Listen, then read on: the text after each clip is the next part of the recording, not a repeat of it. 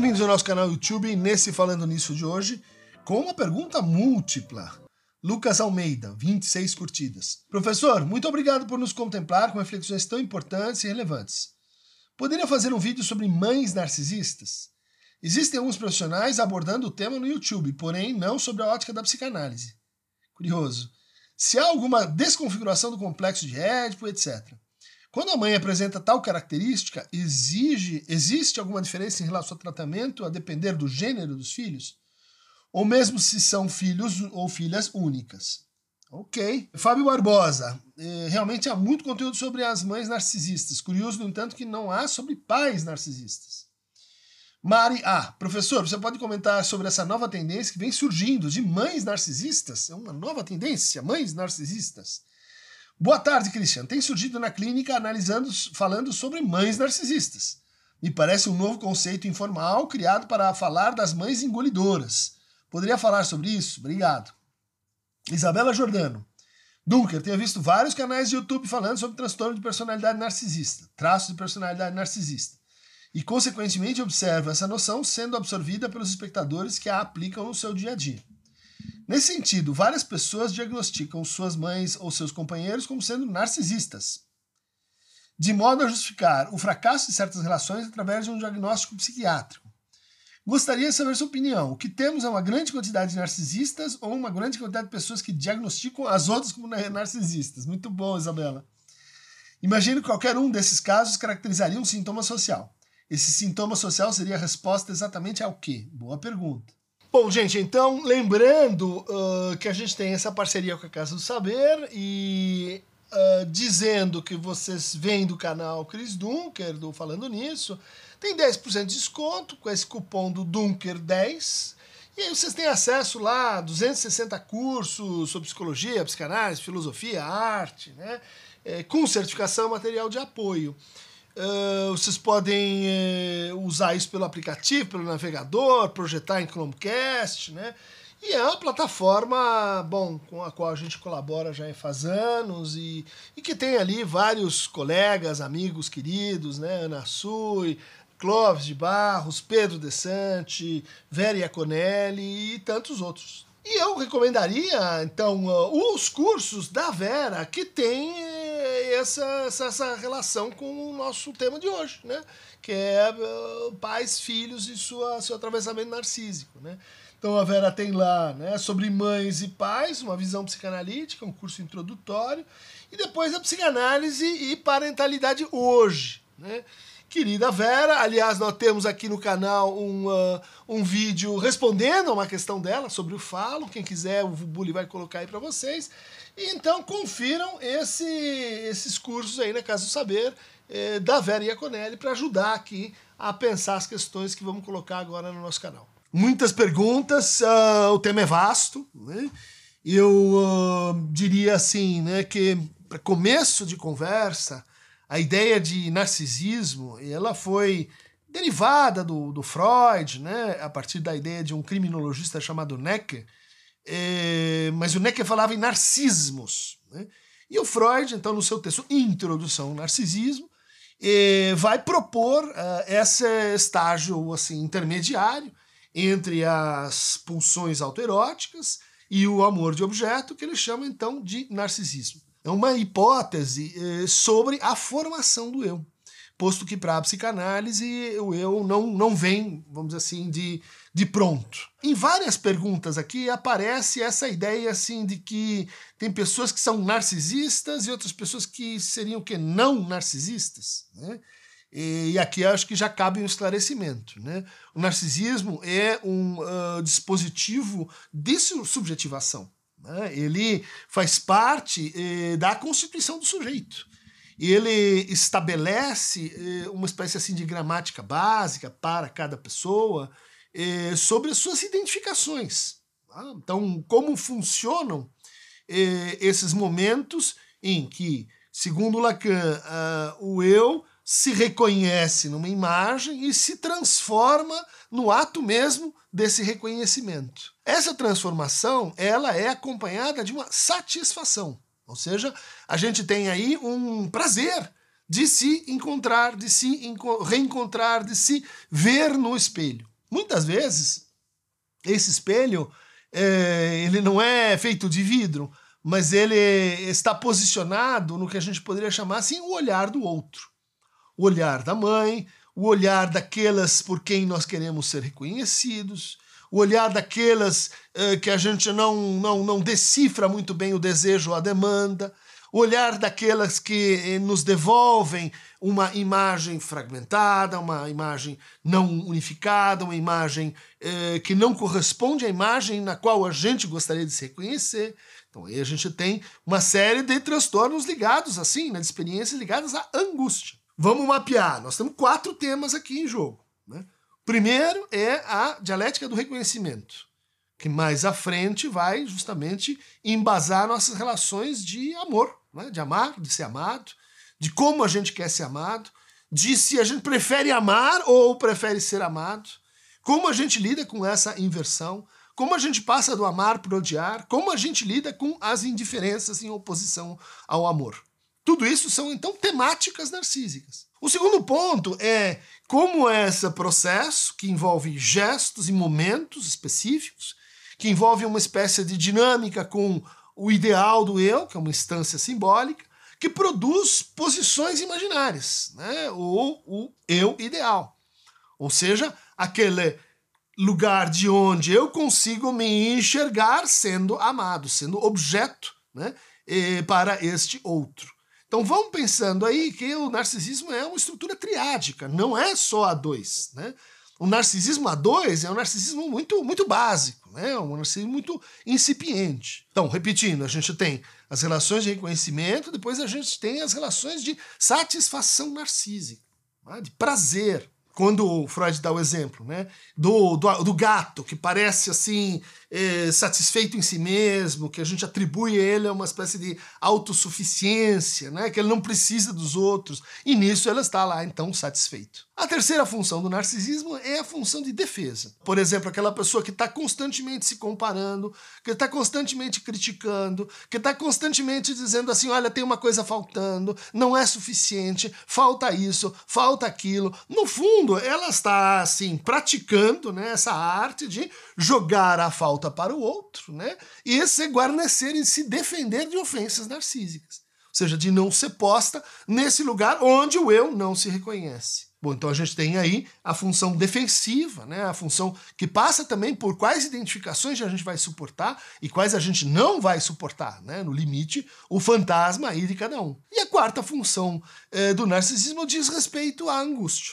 Né? Quer dizer, como como nos momentos em que o narcisismo se, se confronta né, com a morte, com a finitude do corpo, uh, com a decepção diante do outro, com a decepção diante de si, como nesses momentos, vamos dizer assim, de fragmentação e perda de unidade, a gente é levado né, a uma espécie de angústia. Dito isso, como é que, como ler né, essa, essa onda de mães narcísicas? Seria, tecnicamente falando, terrível se a gente não tivesse mães narcísicas. Se tornar mãe, se tornar pai, ingressar naquilo que minha amiga eh, Vera Iaconelli está tratando aí tão bem nesse trabalho sobre uh, a, a, a, o discurso, o manifesto né, uh, antimaternalista, uh, seria péssimo se, se essas funções não pudessem ser exercidas, porque elas são também funções de base narcísica. Por quê? Quando a gente vai ter um filho, quando a gente vai ter uma filha, a gente deposita, a gente projeta, a gente lança e desloca para essa criança que vai chegar todas as insuficiências, todos os desejos, todas as imperfeições invertidas que a gente mesmo vive. Não? Né? Então é como se a gente tivesse assim uma segunda chance né, de produzir uma versão melhor de si mesmo. Bom, se isso não acontece, nós temos problemas né, na na entrada ou na sustentação da maternidade ou da paternidade. Né? Problemas ligados à ideia de que, olha, esse eu ou eu não reconheço, eu estranho ele como, como uma, uma, uma parte de mim no começo, né? como uma versão de mim, como algo, alguém com quem eu, eu me identifico, e aí a gente vai ter problemas né, ligados a, a, a parentalidades excessivamente distantes, né, ou então uh, uh, pouco cuidadosas, ou então uh, pouco investidas né, nessa experiência compartilhada com os prazeres e com a transmissão né, dos desejos que precisam desse suporte narcísico, que tem que ver com amar e ser amado. Aí entram os capítulos mais uh, detalhados dessa história. Veja, a gente está falando em narcisismo e de que todo todo todo filho, toda filha é, é, nasce nessa posição em relação ao narcisismo dos pais, né? e que, portanto, vai criar o seu próprio narcisismo a partir dessa, dessa experiência, né? como se a gente estivesse assim transmitindo uh, um, um, novo eu, né? formando, ajudando a formar um novo eu. Isso pode uh, e deve uh, incluir as outras facetas do narcisismo. Ou seja, isso vai ser acompanhado de angústia. Né? Então, essa ideia que o discurso maternalista impõe de que ser mãe, ser pai, é padecer no paraíso. É a coisa mais legal que tem. É algo que você tem que, vamos dizer assim, encontrar uma realização, lá, um prazer, uma satisfação imensa. Por quê? Porque é você com você mesmo. Isso está violando um dos, dos quatro temas aqui, que é o fato de que onde há narcisismo vão acontecer crises narcísicas também. Ou seja, Maud Manoni, eh, François Doutor, eh, estudaram muito, muito detalhadamente esse processo, pelo qual todo filho, toda filha, logo depois do nascimento, no momento que começa a crescer, produz uma decepção nos pais. Por quê? Porque aquele filho que eu esperava não é o filho que eu encontro porque existe uma, uma zona, vamos dizer assim, de realidade que ofende as minhas expectativas narcísicas. Então isso vai trazer angústias, por exemplo, uh, angústias culposas. Será que eu estou cuidando bem? Será que eu estou fazendo o máximo? Será que eu estou protegendo? E que são, curiosamente, instrumentalizadas por um outro processo, que é um processo, vamos dizer assim, paralelo ao do narcisismo, que é o processo de individualização. Né? Como nós nos tornamos indivíduos e como nós organizamos formas de vida onde o valor indivíduo está em primeiro plano. À medida que a gente tem, por exemplo, né, eh, famílias estendidas, famílias onde eh, há, há um traço que eh, gera uma diferença muito forte entre os pais e os filhos. Né? Por exemplo, tem uma doença, por exemplo, tem um gênero uh, diferente, uh, por exemplo, tem viola expectativas narcísicas. Bom, isso vai trazer né, um abalo na identificação que a gente chama né, de vertical entre pais e filhos. Mas isso, por um lado, vamos dizer assim, é, é parte né, da, da, da transmissão narcísica, vamos chamar assim, mas por outro lado, é, é, convoca um outro tipo de identificação, não vertical, mas horizontal.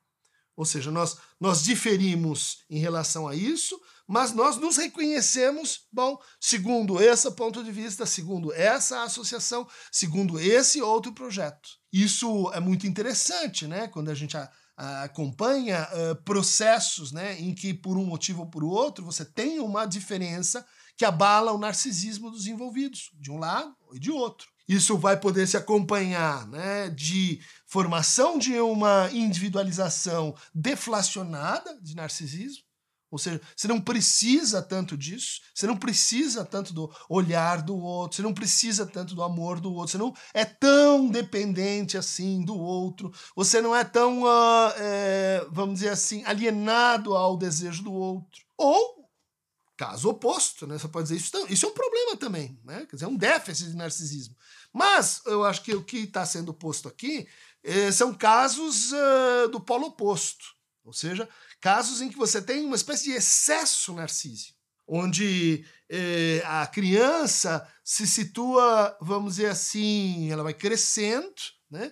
Mas ela não consegue sair desse eixo, né? De reprodução, né? E, e, aí ligado à sua constituição como indivíduo. Né? Dizer, então, tem que ser uma menina, tem que ser um menino, tem que ser heterossexual, tem que ser homossexual. Expectativas, vamos dizer assim, o que, que são essas expectativas? São gramáticas de reconhecimento. Que vão dizer assim: olha, eu te reconheço como sujeito e como indivíduo, dado X, Y e Z.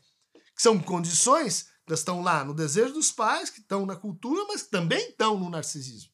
Né? Seja o narcisismo deflacionado, seja o narcisismo inflacionado que está sendo eh, tematizado aqui nas, nas nossas perguntas. Né? Bom, o que, que isso gera? Isso gera, uh, como, como teoricamente a gente vai encontrar lá no Freud, também na maior parte dos autores eh, da psicanálise, né? Uh, a gente tem uma espécie assim de, de eh, jogo combinado, né?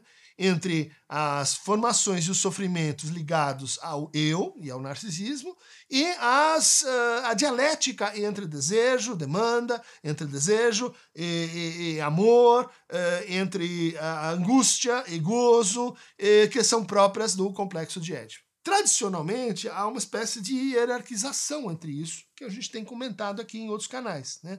O Édipo tem uma estrutura totemista, né? então põe o pai ali no pivô, enquanto que o narcisismo tem uma estrutura animista. Né? Então, a pessoa narcísica, ela, uh, nesse sentido, né? ela tem um pensamento mágico, ela acha que basta que, que, que, ela, que ela pense que acontece, e se ela não pensou, não aconteceu. Ela uh, sofre, vamos dizer assim, infantilizações, regressões associadas a contrariedades. Porque todas as contrariedades são vividas, ou teriam, seriam vividas, no plano da frustração, e não no plano da privação ou da castração.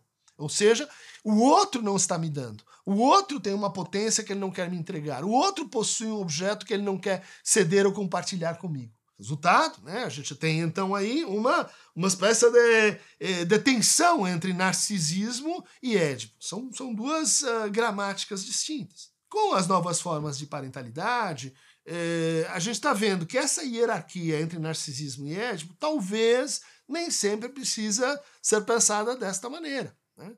Ou seja, há, há, há condições de, de criação, por exemplo, envolvendo uma família mais ampliada.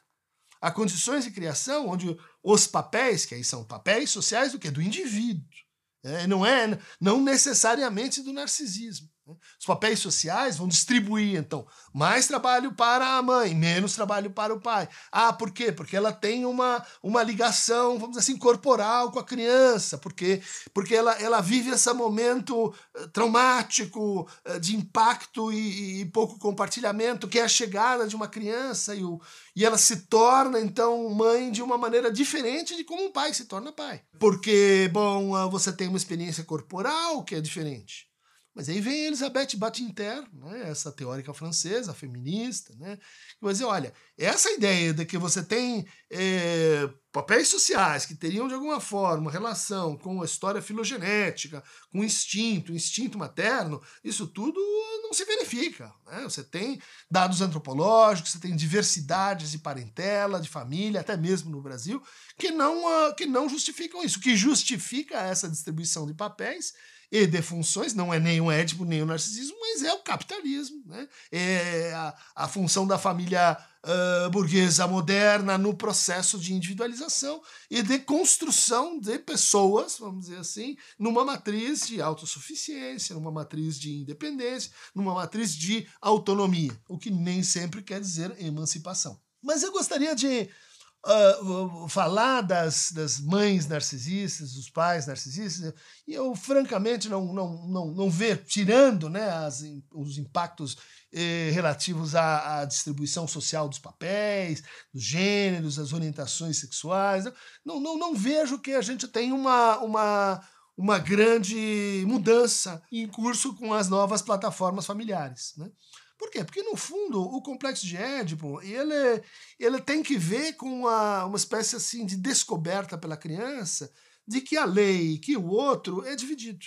De que a lei e o outro uh, bom, tem regras distintas, tem expectativas distintas, que eles não formam o que o Freud chamava de uh, imago parental. Ou seja, eles não são um bloco unidos, né? eles não são uma, uma, uma mesma coisa. E quando são, é muito problemático. É uma outra, vamos chamar assim, conformação narcísica perigosa. Bom, mas eu queria desenvolver um pouco mais isso a partir de um retorno para esse que é, é, o mito de referência para a introdução do conceito de narcisismo em psicanálise. O mito de Narciso ele foi codificado, uma versão mais, mais, mais corrente desse mito, por um, uh, poeta e, e, e pensador uh, latino chamado Ovídio. Muitos uh, retêm desse mito a simples ideia de que a Narciso estava lá, então, uh, olhando fixo para a sua imagem, e isso faz com que a gente associe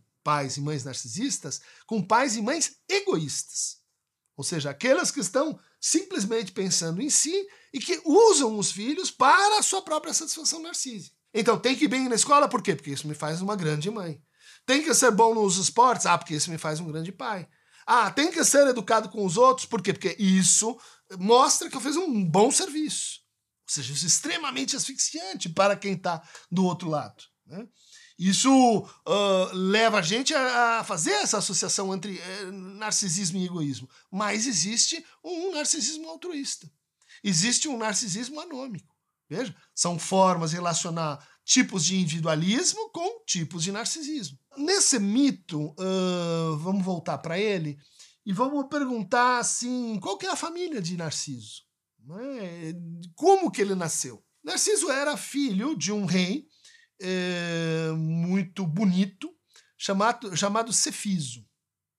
Esse sim era uma, um, um, rei que era adorado, né? era, era assim cobiçado pelos outros em função da sua grande beleza. Né? Até que ele se depara com Liríope. Né? E Liríope não, não se encanta por ele. Né? E aí aparece uma outra chave né, do narcisismo, que acontece quando a pessoa narcísica é contrariada. Ela toma a contrariedade não como um sinal do desejo do outro, mas como uma espécie assim de, de desejo de frustração, né, de gozo com a minha falta. E então o Cefiso faz o quê? Estúdio Então Narciso é filho de um estúdio. Vejam só, isso não falamos, não divulgamos, não está na história oficial. Né? A família de Narciso é essa. Ou seja, um pai, é, vamos dizer assim, excessivamente apegado à sua imagem, e uma mãe que é objeto de violência.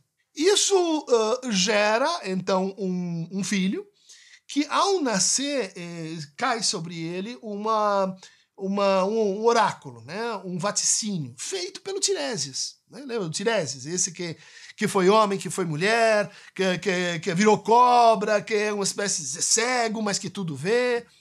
E o Tiresias uh, diz o seguinte: olha, Narciso vai ser feliz enquanto se desconhecer.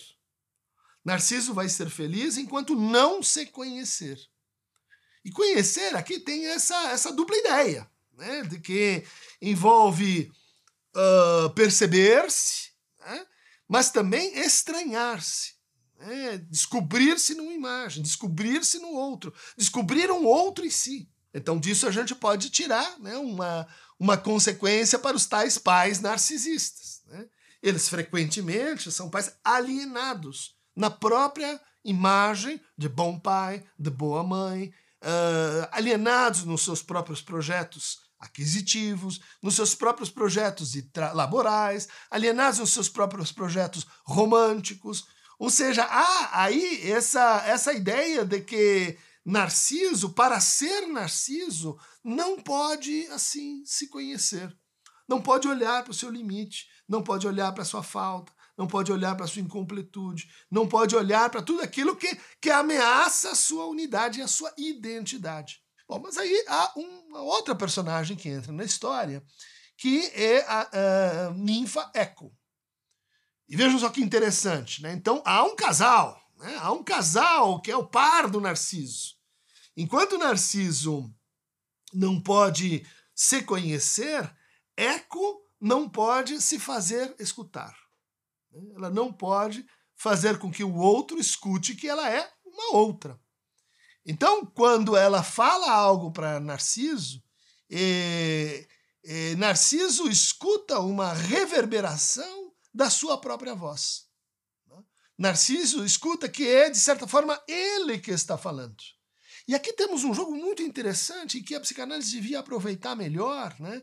que é o jogo entre a, a, a dialética das imagens, a alienação às imagens e a força da voz. Os dois confluem, os dois estão presentes no narcisismo. A voz que acalanta, a voz que acalma, a voz que diz, olha, tá tudo bem, e a voz nervosa que transmite ansiedade. O que, que é isso? Bom, faz parte do narcisismo, faz parte da transmissão narcísica. Por que que Eco ficou assim? Né? Por que que Eco foi condenada a assim não poder ser escutada pelo outro? E vejam como isso é contemporâneo. Né? De como os narcisistas não escutam o outro, não se abrem para escuta, e como elas se sentem não escutados.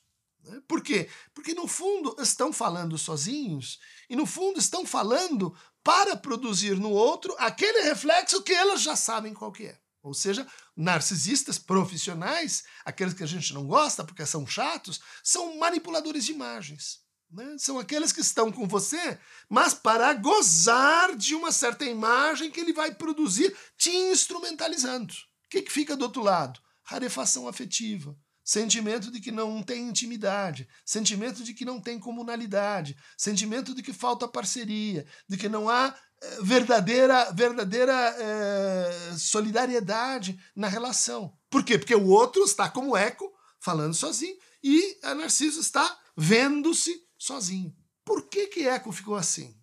Conta a lenda que isso aconteceu porque as suas irmãs foram ter com Zeus, começaram um bacanal com Zeus, quando chega a esposa, conhecida pelos seus ciúmes, né? Era o Juno, ele diz: o que, que está acontecendo aqui? E a Eco se mobiliza e começa a falar né? E falar, e falar, e falar, e falar, e falar. Enquanto ela está falando, ela ludibria a, a Era e as suas irmãs escapam a Era descobre e condena a Eco a esse destino trágico. Você gosta de falar? Então você vai falar. Você vai falar muito. Só que você não vai ser escutado. Não? Cassandra, que fala a verdade, mas ninguém escuta, é uma dessas irmãs né, uh, de Eco. Isso nos leva ao quê? Leva à ideia de que muitas vezes o que o que você tem discutido assim, como ah, o pai narcísico e que efeito isso traz na criança, uma mãe narcísica, tem essa relação em que o outro, o pai ou a mãe, não conseguem falar efetivamente com seus filhos e não conseguem ouvir o que seus filhos estão dizendo. Porque tudo que aparece desde o outro vem como o quê? Um sinal invertido de mim mesmo. Então toda queixa é remetida ao quê? A algo que eu não fiz. Toda culpa é remetida a algo que eu devia ter feito. Toda insuficiência é remetida ao quê? A mim. Então o outro começa a falar, né? A criança começa a se queixar, começa a demandar, e aquela demanda, que é uma formação de apelo, de amor e etc., se verte e se substitui por uma insuficiência do pai ou da mãe. O que é extremamente nocivo para justamente todas essas práticas que envolvem compartilhamento, intimidade, uh, comunalidade, uh, que tem que ver com gramáticas narcísicas mais ricas e mais diversas. Então, para encurtar a história, né?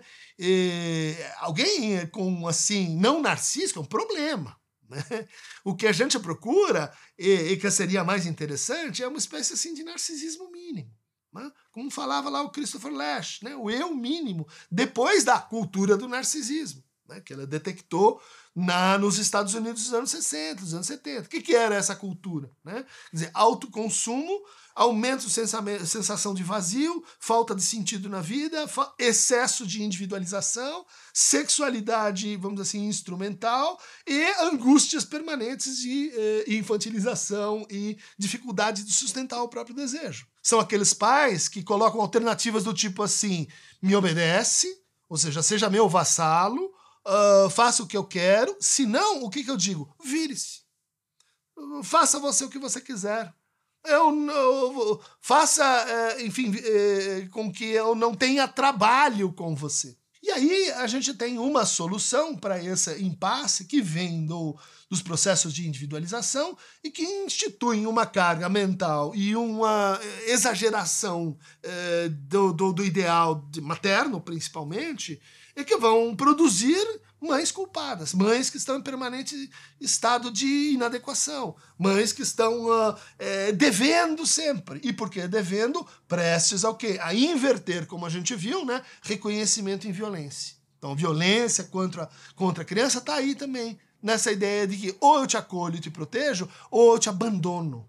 Né? ou eu confundo teu processo emancipatório, teu processo de separação simbólica com desgarramento. E aí as coisas costumam, vamos lembrar aí do Bowlby, né, é, se encadear com uh, os processos mais primários de formação de segurança a partir do olhar do outro, né, seja da mãe, mas também do pai. Né? Eu vou explorando o mundo, eu olho para a mãe, eu olho para o pai e eu recebo um ok, vai. Vai porque você vai se divertir. Vai porque você vai se divertir e você vai gostar do outro, não de mim. Como é que a mãe narcísica reage ou o pai narcísico reage nesse momento? Não vai lá fora. Lá fora é perigoso. Os outros são perigosos. Aqueles que não são como a gente são perigosos. Aqueles que não se vestem como nós são perigosos. Aqueles que não creem nos mesmos deuses que nós eh, acreditamos são perigosos. Desconfie das diferenças. Ou seja, você cria uma espécie de alçapão em que a criança tem que vir a ficar e ela vai sendo então podada na sustentação daquilo que ultrapassa o narcisismo, aquilo que faz, eh, vamos dizer assim, tensão, atrito com o narcisismo, que é o desejo. Então, para poder fazer isso, a gente já precisa de uma transmissão narcísica que seja suficiente. Essa ideia do Winnicott é muito interessante, né? A mãe suficientemente boa. O que significa isso? Aquela que não é exageradamente boa aquela que não é exageradamente narcísica, aquela que não está olhando para o filho o tempo todo no uh, WhatsApp eh, como mãe helicóptero, controlando, vigiando. Bom, isso é o quê? ela está gozando através do filho. Né? Ela, ela tem um brinquedo móvel que cresceu e agora não é uma boneca, mas é um ser humano. Muito ruim para os dois. Esse é um, é um caso. O outro caso, né, o outro polo, é aquela mãe e aquele pai que vão olhar para a criança e vão dizer assim: olha, você uh, trouxe uma série de perdas para mim, né? perdas narcísicas. E que acontecem? Perdas que tenha, na nossa cultura, às vezes, relação com violência obstétrica. Lá lê a, a Vera de novo, né? de como, como as mulheres viram mães da nossa cultura. Né? Ou seja, além de tudo, ali onde passa a minha sexualidade, acontece uma, uma violência. Né? Um, uma episiotomia, uh, uma, um, um maltrato na, na, na, sala de parto, uh, um maltrato no pré-natal, uma expectativa né, eh, que não é compreensiva com o baby blue. Né? Depois do nascimento, a gente tem um período, vamos dizer assim, aparentado ou depressivo. Não, tem que ficar exultante, tem que ficar feliz, tem que gozar com isso. Né? Isso piora a situação. Perdas, né? Perdas porque a sexualidade do casal, se ela, se o casal não toma cuidado, ela se vê prejudicada. Né? As, o que acontece com o sono do casal se vê prejudicado. O cansaço do casal aumenta os temores criados por, oh, bom, se vai dar certo, se não vai. Isso tudo cria, vamos dizer assim, uma série de dificuldades que se os pais vivem isso narcisicamente, o que, que eles vão dizer? Só tem um culpado por esse problema todo, e é você.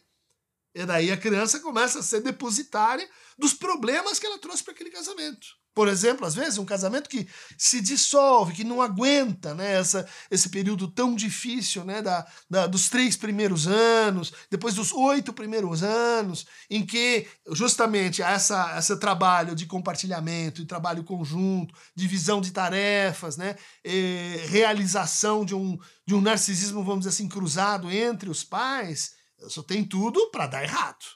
Né? Na nossa cultura, se você não fizer um esforço a mais, se você não tiver assim uma certa lucidez para enfrentar a loucura né, materna e paterna, a chance da, da, da ruim é grande. Por quê? Porque, como dizia o Freud, nós, diante da maternalidade, paternidade, exageramos. Nós queremos, como seres cada vez mais narcísicos, né, uma completude, uma expectativa de completude que, é, bom, está muito além do, do, do, real e do necessário. Né? Isso se acrescenta e se, e se torna ainda mais grave nas gerações X e na geração Z. Né? Por quê? Porque na geração anterior, a gente teve um momento de crescimento econômico mundial, Brasil também, de aumento de expectativas, chegadas de novas tecnologias, linguagem digital, aumento de salários, em que todo mundo dizia assim: agora nós vamos para um mundo melhor. Nós vamos resolver problemas de igualdade social, nós vamos mudar de patamar. E isso foi transferido na expectativa narcísica dos filhos. Olha só, o narcisismo ele é uma engrenagem que transmite ideais sociais também. Né? Por quê? Porque ele sempre funciona em associação com o individualismo. Então, essas duas gerações, elas sofreram, alguns teóricos dizem assim, muito azar. Porque houve um aumento das expectativas e, ao mesmo tempo, o que, que houve? Crise econômica, a, as novas tecnologias aumentaram o desemprego, as pessoas ganham menos, as, as pessoas têm seus uh, salários precarizados, a sua segurança no trabalho ela diminuiu muito, elas não conseguem fazer o percurso, vamos dizer, aquisitivo que seus pais fizeram. Poxa, o que, que isso gera, em termos né, genéricos? Uma deflação narcísica. Aquela super expectativa que pairava sobre mim e eu estou indo bem, eu estou conseguindo aqui meu salário, fiz a faculdade, mas perto do que se esperava de mim, perto do que me prometeram, perto do que me disseram que eu era azul, incrível, especial. Olha lá como se constrói o narcisismo. Perto daquele discurso que dizia você vai ser amado pelo que você é, não pelo que você faz, e você é uma pessoa com talentos incríveis, com qualidades incríveis. E daí a gente encontra a realidade que vai bater né, nessa promessa narcísica de frente. Então aí a gente vai ter os estados, quarto tópico, né, de desamparo permanentes, os estados de angústia crônicos, os estados fóbicos, os estados de estranhamento e despersonalização, os estados de fuga né, e, e, e, e de dissociação subjetiva, todos elas são, vamos dizer assim, vamos chamar transtornos de linhagem narcisista. O DSM, que muita gente perguntou aqui, o transtorno de personalidade narcisista, é, no fundo é um dos piores, eh, dos, dos, dos uh, transtornos pior uh, descritos. Né? É, porque, porque ele vai confundir com egoísmo, porque ele vai confundir com assim uma, uma carga de moralidade que não necessariamente anda junto. Então vai te impedir de ver que existem personalidades narcísicas muito diferentes daquelas que são ali descritas. No fundo, os grupos né, de transtornos de personalidade, seja estriônica, histérica, paranoide, obsessivo-compulsivo, uh, esquizoide, elas são versões, né, quer dizer, integradas ao eu, portanto, integradas ao narcisismo, eh, de funcionamentos desejantes e narcísicos. Ou seja, todas as patologias de personalidade, inclusive borderline, antissocial, elas envolvem alguma montagem específica para aquele tipo de narcisismo. E seriam, então, todos transtornos narcísicos. Então, nós estamos falando aqui, na, na, nas perguntas aparecem eh, duas, duas, duas considerações que são absolutamente contrárias ao, ao, ao, ao elementar mínimo da psicanálise. Ou seja, existem pessoas narcísicas e outras não narcísicas. Veja, isso é diferente de escolha de objeto narcísico, né? escolho alguém para amar que é igual a mim, e escolha anaclítica de objeto, né? anleno, que é, é escolho alguém que seria como a mãe nutridora e o pai protetor, lá no Freud. Mas, no fundo, a ideia é que eu apoio, eu faço uma escolha por apoio, né? eu faço uma escolha mais voltada para a pulsão e para o desejo do que para, bom, eu e o outro, o que, que você vê em mim, o que, que, que, que você ama em mim. Aí a gente já tem, de um lado, essa, essa falácia de, de dividir as pessoas entre aquelas que, tem, que são narcísicas e que não são narcísicas. Ainda bem, existem situações onde o narcisismo é severamente abalado, mas não, não vamos falar disso hoje, né? onde ele não está presente, né? onde ele funciona de uma maneira completamente eh, distinta. E do outro lado, a ideia de que a gente teria, assim, transtornos narcísicos que seriam absolutamente específicos. Não, elas são é, é espécie de molde contra molde dos nossos sintomas. Né? Então, fóbico, personalidade fóbica, histérico, personalidade histérica, obsessivo, personalidade obsessiva. É, e, e, assim por diante. Bom, o que você está querendo talvez tematizar com essa conversa toda é, no fundo, assim, que a gente está sofrendo, né? basicamente, muito, né? por uh, questões ligadas a uh, nossas expectativas de reconhecimento.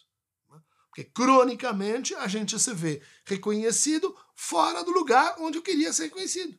Né? Isso produz, então, uma inadequação, isso produz um déficit, isso produz, assim, tem um erro no mundo. O mundo não está me devolvendo esse olhar que eu, que eu fui formado para para encontrar. Então, isso a gente pode dizer eh, vai aparecer em formas de sofrimento, como sofrimento de gênero, como sofrimento de raça, como sofrimento de classe, como sofrimento de, uh, ligado ao corpo, como sofrimento eh, etário, etário. Ou seja, todas essas inadequações elas respondem por, de alguma forma, né, como é que nós compomos nosso individualismo com o nosso narcisismo. Então é isso aí, gente. Pais narcísicos, Vamos fazer uma dieta, academia, menos, menos que é bom, mas não uh, anorexia, não uh, ausência de narcisismo. Narcisismo é bom, principalmente quando ele é rico, quando ele é diverso, quando ele, enfim, envolve né, uma, uma certa relação criativa com a imagem.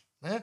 E vamos pensar no narcisismo a 3, não a 2. Vamos pensar no narcisismo como esse desencontro entre Narciso e Eco é quando o Narciso encontra a sua imagem né, no lago, que a história se paralisa e que vão todos para o abismo e a coisa aí complica mais ainda. Então, cuidado com os espelhos, reduz os espelhos, Uh, use com moderação, sabe? Cigarro, bebida, use o espelho com moderação, porque há outras formas de estar com o outro, há outras formas de vida. Do ponto de vista, então vamos mudar agora, para o ponto de vista dos filhos, né? Como é que eles se sentem às voltas com essas tais uh, inflação ou deflação narcísica dos pais. Né?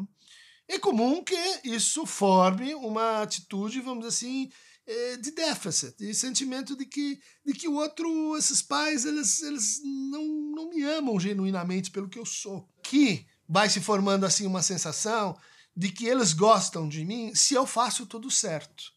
Eles gostam de mim se eu me organizo. Eles gostam de mim se eu tiro boas notas. Eles gostam de mim se eu performo. E isso implica uma espécie assim de inversão entre aquela, aquele narcisismo básico, narcisismo primário, né, em que a gente é, sente que é amado uh, pelo que é, e o narcisismo secundário, que tem que ver com o que a gente faz ou deixa de fazer. Essa inversão, ela, ela é, assim, deixa traços muito pervasivos e problemáticos, porque a hora que o sujeito se, se identifica com esta posição, ele vai ter uma atitude diante do outro, diante da vida, diante do destino, que é mais ou menos assim: você está me devendo. Você me ferrou. Você não fez a sua parte. Você não me deu aquele amor, aquele carinho, aquela sustentação que eu merecia e que eu tinha direito. E, portanto, isso vai ter que ser me entregue nessa jornada mais à frente. Péssimo, péssimo. Essa atitude é muito difícil de, de tratar, né? porque eh, esse sentimento de, de, de, dívida estrutural do outro impede que o sujeito perceba a sua dívida simbólica com esses pais, seja de que natureza for, são os que ele teve, as cartas que ele ganhou naquele sorteio da vida. Isso impede que ele coloque o seu desejo de, eh, de, de, de reconhecer, né, de se fazer reconhecer, atrás do desejo de ser reconhecido. Então, tipicamente, vão entrar nas relações dizendo assim: ó, primeiro eu quero saber se eu sou querido aqui. Primeiro eu quero saber se eu sou amado. Primeiro eu quero saber se eu tenho lugar. Daí nós vamos fazer alguma coisa. Esse tipo de teste, né? De teste permanente sobre, bom, o quanto, se você me ama e quanto, é extremamente chato. Ele é uma previsão para a infelicidade. Por quê? Porque se acontece um grande encontro, nada mais do que o prometido. E você vem, como vem as intempéries da vida, isso acaba sendo significado aonde? Na outra cena. Na cena que meus pais não fizeram, meus pais não me deram, meus pais. É... E mais tipicamente o que a gente encontra é que essa queixa não está ligada a pais que foram assim relapsos ou ou uh, descuidados, né? Tá ligado a pais que fizeram promessas, né? Apostas mais elevadas do que eles podiam cumprir em termos narcísicos. Aqueles que tiveram pais morreram cedo, que nos deixaram cedo, que você pode dizer, puxa, mas esse, ele vai sentir que o outro se assim, ferrou com ele, por mais que ele saiba que não foi de propósito e etc muitas vezes são os que ou desenvolvem capacidades extraordinárias de, de amar em situações assim de rarefação narcísica, ou sim, do outro lado, vão para uma identificação em que o outro me ferrou, ele vai continuar me ferrando, e, e, e eu tô nesta posição eh, em que eu sou assim vítima do desejo do outro. Né? Eu não pedi para nascer, eu não quis estar aqui, eu não escolhi, que é uma espécie de acoplamento e redobramento narcísico do lado da criança em relação a essa transmissão, vamos dizer assim, meio, meio frouxa do narcisismo dos pais. Né? Problema: como é que esta pessoa vai se tornar pai e mãe? Ou mãe? Como é que essa pessoa vai habilitar em si um desejo de transmitir o que recebeu? Ah, não, ah, eu prefiro não filhos, isso, ah, bom, não, não dá para mim.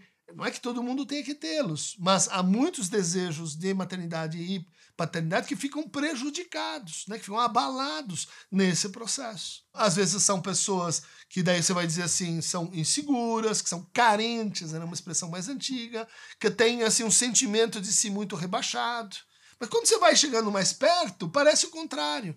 Tem um sentimento de si muito sensível em carne viva. E que frequentemente estão a praticar uma espécie de pacto que é mais ou menos assim: eu vou dar o meu pior. Eu vou ser um spoiled child. Eu vou ser assim intolerante. Eu vou ser despótico. Eu vou te tratar mal. Você, por que isso? Porque aí eu vou ter certeza que você me ama. E de verdade. Porque se você me ama de verdade, você vai aguentar meu podre.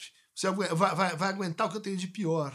E, e nessa eh, barganha, nessa, nessa negociação, em geral, todo mundo se ferra. É, o sujeito vai, vai se apresentar numa espécie de desafio constante para amar e ser amado. Isso vai gerar o quê? Nas relações dela da escolha amorosa.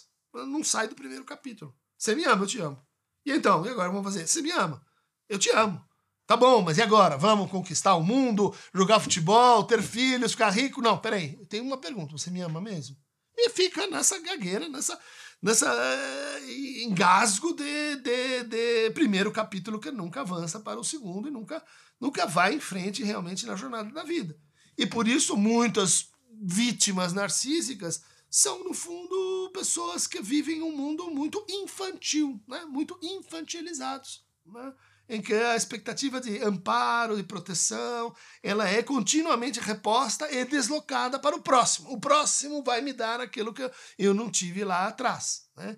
Ou seja, em vez de elaborar a perda como castração, eu desloco como frustração para o próximo que eu idealizo e que eu idealizo ainda mais, é que daí eu vou ter que idealizar alguém super mega blaster, porque só alguém assim, ao me escolher, fará com que este eu se eleve à dignidade de coisa. Pelo amor de São Dimas à tarde, hein? Vai dar errado! Lembrando que, se você quer apoiar o nosso canal, existe agora um super, uh, duper nova plataforma chamada Apoia-se o Bully vai pôr para vocês aí, e daí você pode se tornar então membro ou membra da família Aqueronta, né? da família de Perséfone, de Cérbero, de Plutão, de Perséfone, de todos eles juntos lá no Averno. Clica aqui no Aqueronta Movebo, que aliás era o rio Estige que dava no lago, onde então é, Narciso ficou encantado e depois se transformou numa linda flor, assim como Eco, a sua amada, estão então, não felizes para sempre, um pouco estáticos, imóveis, ali do lado do Aqueronta, que sempre passa por eles, dá ai, tchauzinho, tô indo, tô voltando. Tchau, tchau.